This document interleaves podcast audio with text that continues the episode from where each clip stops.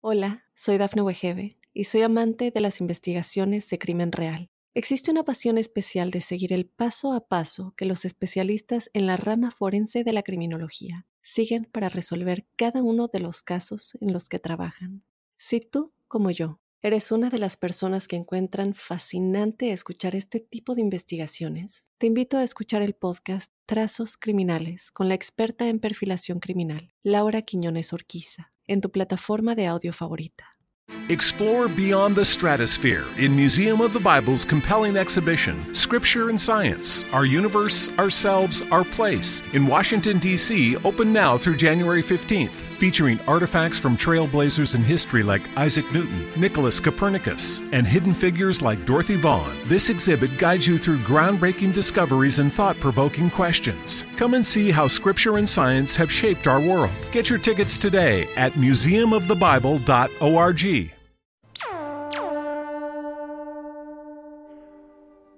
Hola amigos, bienvenidos a la Huella OVNI, buenos días, buenas tardes, buenas noches, depende a qué hora estén escuchando este nuevo episodio de nuestro podcast, este espacio que no me canso de decir que es un espacio de preguntas, de dudas, de debate entre todos, de tratar de tomar algunas conclusiones, de poder llegar entre todos a el final de este camino, ¿no? De esta búsqueda, de este viaje tan tan largo que tiene la civilización humana seguramente desde la primera vez que levantó la vista y miró las estrellas y se preguntó qué había allí. Así empezaron a surgir dudas y preguntas, así seguramente se empezaron a plantear eh, la venida de los dioses y empezaron a, a generarse algunos mitos que tal vez algún día sepamos si están basados en imaginación o en algunas verdades y algunas historias que se han perdido en parte.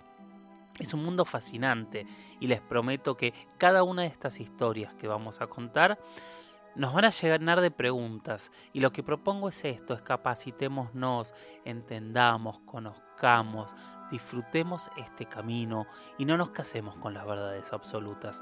Por favor, manden sus preguntas. Recuerden que en este espacio ustedes son los protagonistas, ustedes son la carne, la columna vertebral, son todo en este programa que se llama La Huella OVNI.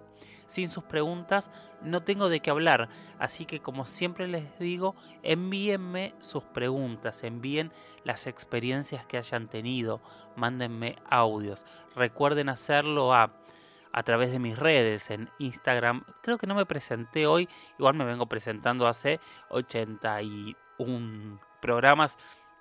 Espero que quien esté escuchando este episodio, que es el número 82, eh, ya sepa quién soy. Si no, lo vuelvo a repetir, yo soy Jorge Luis Uxdorf. Y mis redes son, en Instagram son, soy arroba Jorge Luis S. Oficial, en Twitter soy arroba Jorge Luis S-77. También me pueden encontrar en YouTube y les recomiendo siempre que en donde estén escuchando este episodio me sigan, así se van enterando de los nuevos episodios, ya sea en Spotify, sea en Spreaker, sea en Evox, sea en Apple Podcast, en Google Podcast, en Deezer o en donde lo estén escuchando, obviamente también en YouTube, pongan seguir, así cada vez que hay un nuevo episodio les avisa que estamos ahí. Bueno, Nada más, no quiero dar más este charla, quiero que nos metamos en los temas. Hoy vamos a hablar de dos grandes temas muy distintos, muy polémicos y muy interesantes. Así que les propongo que se sienten, que disfruten y que arranquemos juntos con este episodio que es el número 82 de la huella ovni. Bueno, vamos a arrancar con la primera pregunta de la noche, que es una pregunta que tiene un toque bastante de polémica. Hoy vamos a tener como un programa donde vamos a tratar de poner bastante blanco sobre negro.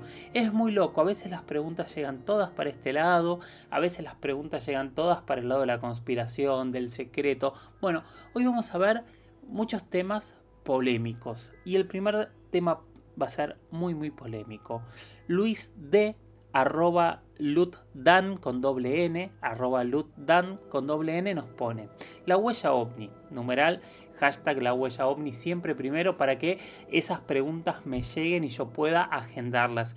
Si yo no les contesto, no les respondo agendado, seguramente se me pasó, insistan, porque si no se va a perder entre todos los mensajes que hay, que por suerte, eh, gracias a Dios, generalmente son muchísimos. Bueno, hace varios años, dice, vi un caso que presentó Jaime Maussan de una persona que tenía unos brazaletes y artefactos presuntamente de origen extraterrestre.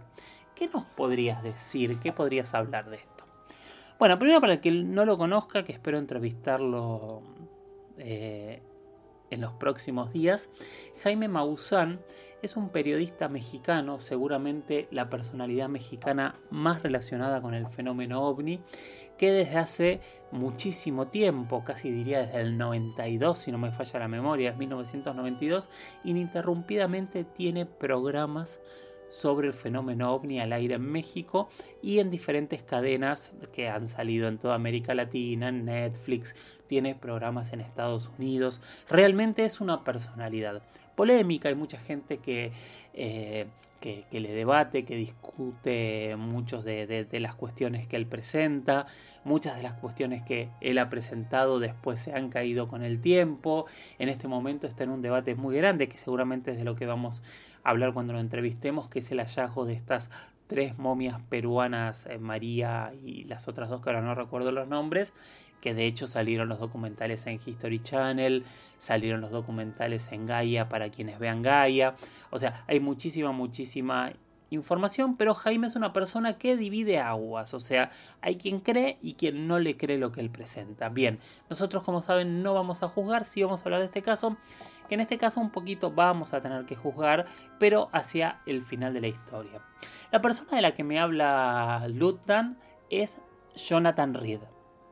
Jonathan Reed es un estadounidense, eh, doctor en física, es doctor, no recuerdo ahora exactamente en qué, pero creo que doctor en física.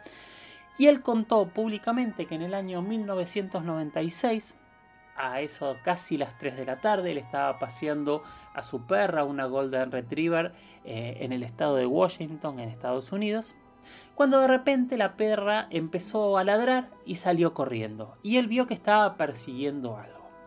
Siguió caminando, evidentemente era algo normal en la relación de esos paseos que hacía con, su, con su perra, pero de golpe empezó a escuchar que el ladrido empezó a cambiar y de ser un ladrido de perseguir o de jugar pasó a ser casi una súplica, un ladrido de dolor. Entonces él se asustó, vio un palo, dicen una rama, un, yo me imagino un palo un poco más grande que, que una rama, y salió corriendo y se acercó para el lado de donde venían los ladridos, que claramente era hacia donde se había ido la perra. Cuando llega, según su propio relato, según su propio relato, se encuentra con una escena que jamás en su vida había imaginado. Su perra estaba sangrando, llorando de dolor y sobre la perra había algo. Cuando hablamos de algo, él lo describió como un ser gris, en realidad casi color café, con el cráneo alargado, de no más de un metro veinte de, de estatura y con unos ojos muy grandes y rasgados automáticamente cuando él ve esta situación en ese instante, ve que el ser este que está sobre su perra termina decapitando a la perra. Y según su propio relato, una vez que eh, se separa la cabeza del cuerpo del animal, todo el animal se, termina como convirtiendo en polvo, casi como los que toman del cáliz eh, en, la última cruzada en Indiana Jones, me, imagino que esa habrá sido su, descripción. Bueno, inmediatamente Reed lo que hace es con el palo que tiene en la mano empieza a golpear a este ser. De hecho, él dice para defenderlo, pero claramente su perro ya no estaba. También un poco no sabía qué es lo que iba a hacer este, este ser. Bueno, lo golpea tan fuerte que le genera una herida en la cabeza y el zar cae y él piensa que está muerto. Reed vuelve hasta su casa, va a buscar la cámara de fotos para documentar, para, para filmar qué es lo que había, porque realmente era muy muy extraño, y cuenta que se lleva el cadáver y lo mete en el congelador de su casa. Hola, soy Dafne Wegebe y soy amante de las investigaciones de crimen real. Existe una pasión especial de seguir el paso a paso que los especialistas en la rama forense de la criminología siguen para resolver cada uno de los casos en los que trabajan.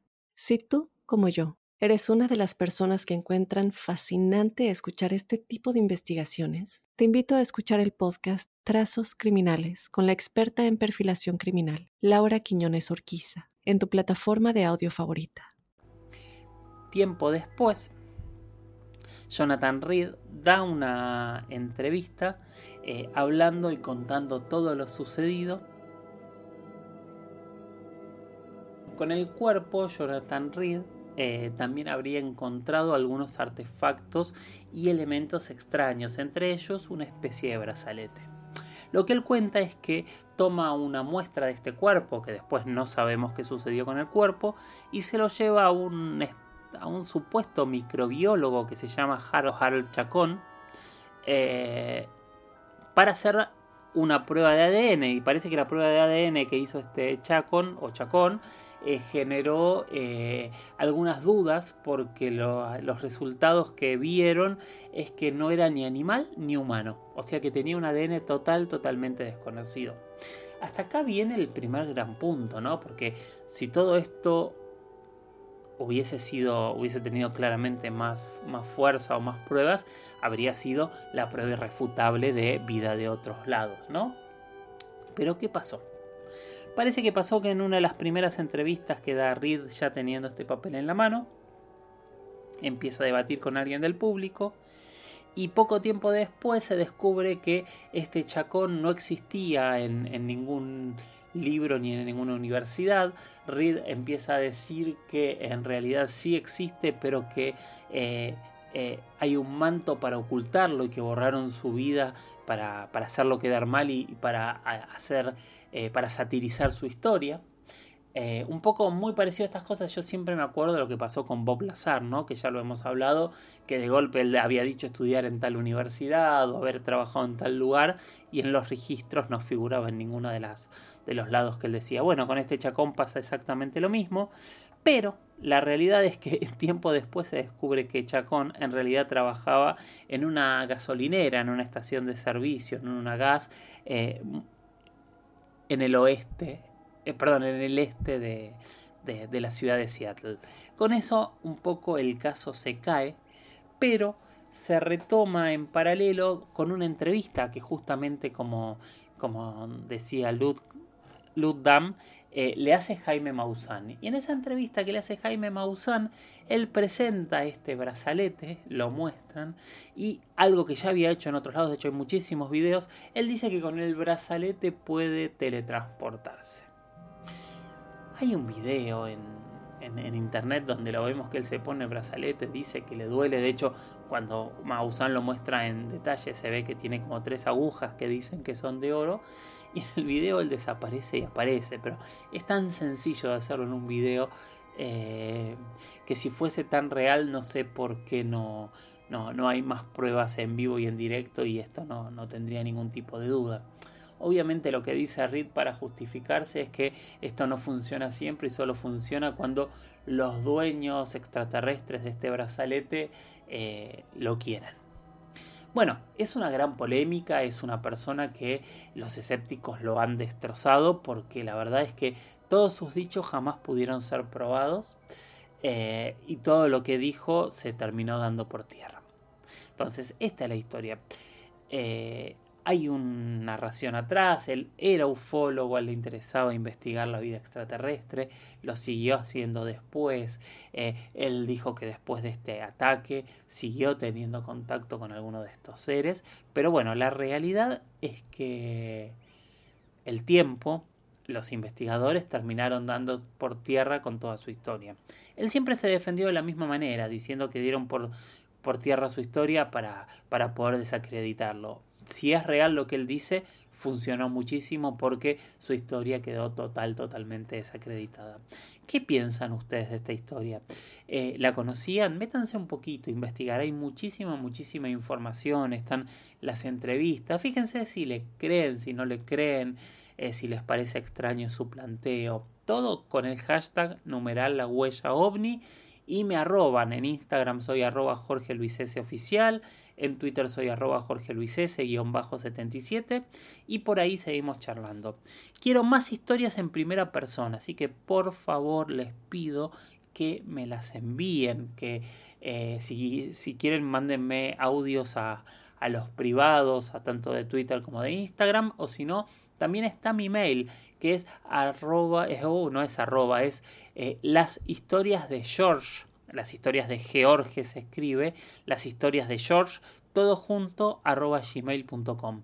Todas las historias, los, los relatos en primera persona, los audios que quieran mandarme, envíenlos ahí y los empezamos a poner en el programa. Con el hashtag numeral la huella ovni, dudas, preguntas, comentarios, temas de los que quieren hablar, experiencias personales. Ahí recibimos todo y en base a esa información que envían, como machaco, machaco, machaco y les digo, armo los programas. Un desafío, dos minutos dos minutos a partir de este momento con el hashtag numeral la huella ovni. Pongan temas de los que quieran que sigamos hablando. Todos en este momento, por favor, a las redes y escribir sobre qué temas seguimos hablando en el programa. Hago silencio, dejo un poquito de música y todos a escribir de qué hablamos con el hashtag numeral la huella ovni.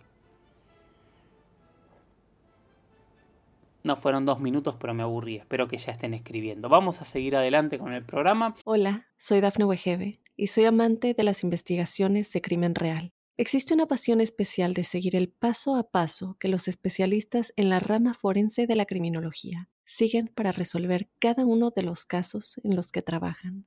Si tú, como yo, ¿Eres una de las personas que encuentran fascinante escuchar este tipo de investigaciones? Te invito a escuchar el podcast Trazos Criminales con la experta en perfilación criminal, Laura Quiñones Orquiza, en tu plataforma de audio favorita. Y ahora una pregunta de Alfredo Ramírez, arroba historias de acá, arroba historias de acá. Y Alfredo nos dice, ¿alguien puede informarme acerca de Owawa? Creo que se escribe así. Es un objeto que es un objeto que viaja por el espacio sin rumbo fijo.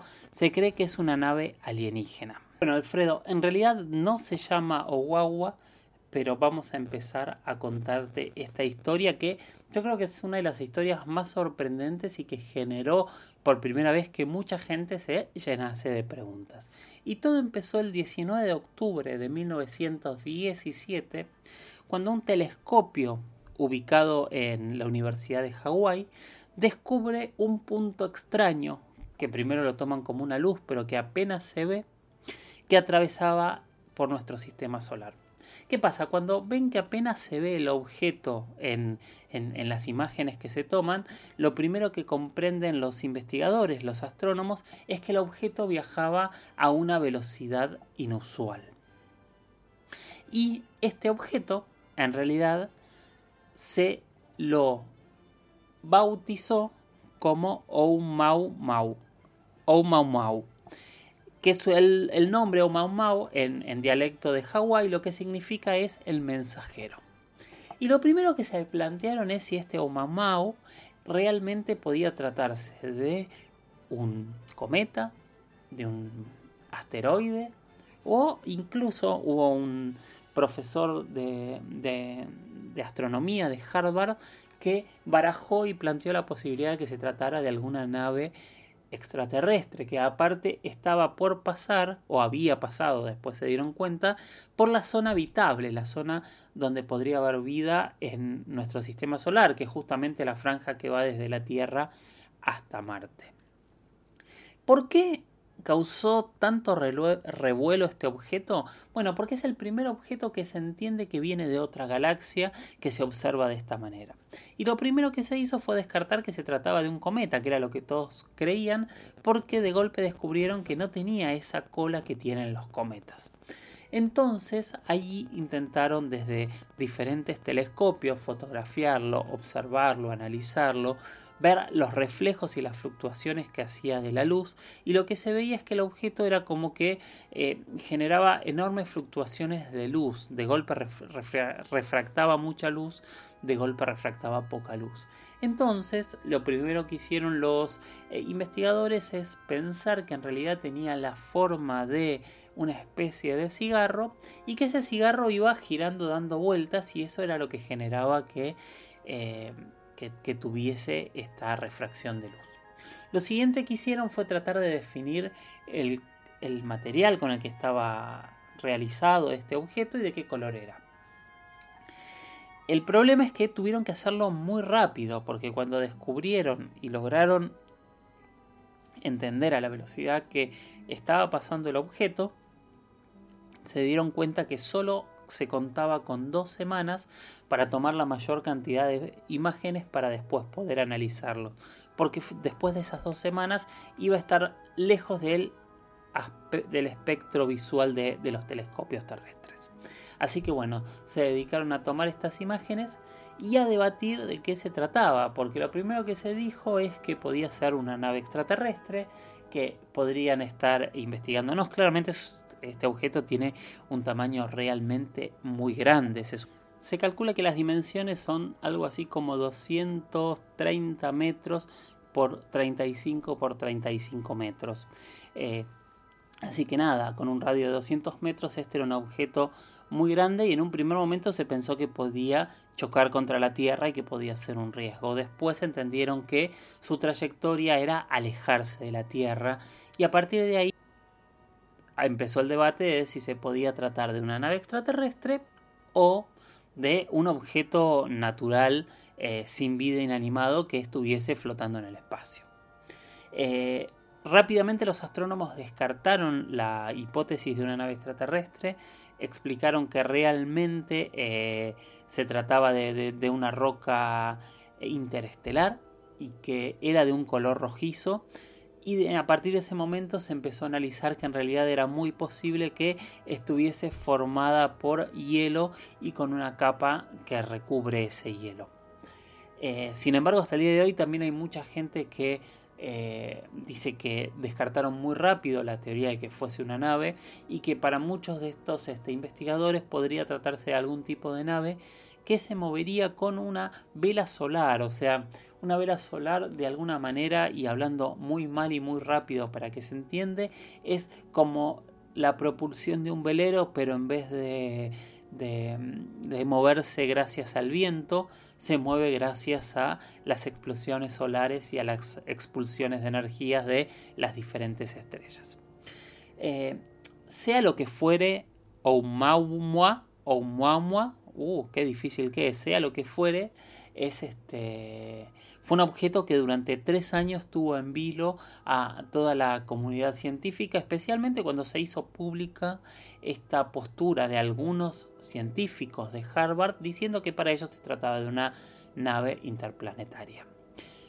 Algún día va a pasar, tal vez, tal vez nunca, que nos encontremos con algo y terminemos diciendo esto es una nave interplanetaria. ¿Qué pasará con nosotros? ¿Qué pasará con la sociedad, con la civilización en ese momento? hay mucha gente que piensa que asegurar que existe vida extraterrestre podría de alguna manera marcar el fin de nuestra civilización. Yo realmente nunca he entendido bien por qué piensan que descubrir vida en otro lugar eh, marcaría el fin o el caos de nuestra civilización. Qué sé yo, en menor escala cuando se descubrió América y se descubrió eh, otras civilizaciones no marcó para nada el, final de ninguna civilización y así hay muchísimos y muchísimos otros ejemplos. Pero bueno, es una, una, una hipótesis, una teoría sociológica que cuenta o explica o supone que el día que sepamos, si es que realmente sabemos algún día que la vida extraterrestre, inteligente, tecnológica y que nos va a visitar a nosotros existe, se va a armar un caos terrible en la Tierra. ¿Ustedes ¿Qué es lo que opinan de esto? ¿Creen que es posible? Los leo, los escucho, hashtag numeral la huella ovni. Oumuamua se fue. Eh, nos visitó de otra galaxia, que es algo que nunca se había captado en un telescopio. O sea, de alguna manera nuestro vecindario eh, tuvo un visitante de, otra galaxia, de otro lugar del, universo y se fue. ¿Tendrán razón nuestros científicos? ¿Solo se trató de una roca de hielo perdida flotando en el espacio? ¿Tendrán razón aquellos que dicen o piensan que se trató de algún tipo de objeto tecnológico que estaba investigando el universo? ¿Pueden tener razón las dos partes? Eso es lo maravilloso de estos temas, ¿no? Tantas y tantas preguntas que nos dejan con tan poquitas respuestas. Tenemos las imágenes de este, este gran objeto, ¿no? Que son imágenes obviamente interpretadas en base a los estudios que se hicieron. Eh, y a mí esas imágenes me hacen acordar como una especie de ballena espacial. Me parece que me, gusta mucho la imagen que, que tiene este objeto. Bueno, les dejo un momentito para ver esta imagen, para pensar, para contestar esta pregunta que hice recién. ¿Qué pasaría con la sociedad, con la civilización el día que sepamos que el encuentro con otra civilización es inminente? Muchísimas, muchísimas gracias por haber llegado hasta aquí. Estamos terminando el episodio 82 de la huella ovni. Como siempre les remarco que me envíen audios, quiero conocer sus experiencias en primera persona, quiero más preguntas, quiero ampliar. También les pido que si realmente están disfrutando de este espacio lo recomienden. Cuanto más ampliemos nuestra comunidad, más preguntas vamos a tener y más nos vamos a enriquecer todos. Y mientras tanto, mi recomendación desde que empezamos con este espacio, tómense el tiempo por la noche de mirar las estrellas, también de día, de reconocer lo que hay en los cielos, de tratar de entender qué es lo que no entendemos, de capacitarnos y de empezar a quedarnos con aquellas pequeñas cosas que hasta el día de hoy no tienen explicación. Gracias por estar ahí y nos escuchamos en el próximo episodio. Chau chau.